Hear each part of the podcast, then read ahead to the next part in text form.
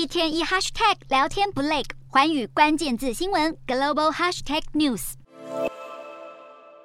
中国政府集权于一身，打击自由市场，还对国内科技巨头整肃一番，就连曾经的首富马云也难逃一劫。路透社引述几名消息人士报道，中国当局准备对马云的互联网金融科技公司蚂蚁集团判处超过十亿美元的罚款，理由是违法进行无序资本扩张，推高金融风险。依照政府计划，蚂蚁集团被罚款后将被改造成一家金融控股公司，恢复上市，同时和政府资助的国有企业分享数据库当中超过十亿多名用户的个资。早在二零二零年，亿万富翁马云公开批评中国监管体系扼杀企业创新后不久，中国当局就对他的商业帝国大清洗。去年四月，马云旗下的电子商务巨头阿里巴巴被指控违反反垄断法，而吃下二十七点八亿美元的巨额罚单，创下历史纪录。消息人士还透露，中国政府打压科技业之际，马云和他的家人已经在东京市中心生活将近六个月。这段时间，他始终保持低调，尽可能不参与任何公众活动，但会与某些旅居东京的中国富豪来往，也会定期前往美国和以色列。据传，马云从公众视野里消失后，开始热衷艺术，以水彩画来消磨时光，并逐步将商业帝国交棒给阿里巴巴和蚂蚁集团新时代的领导人。而这位曾经权势横行一方的大商人，在面对中国政府种种打压后，恐怕已影响力不再。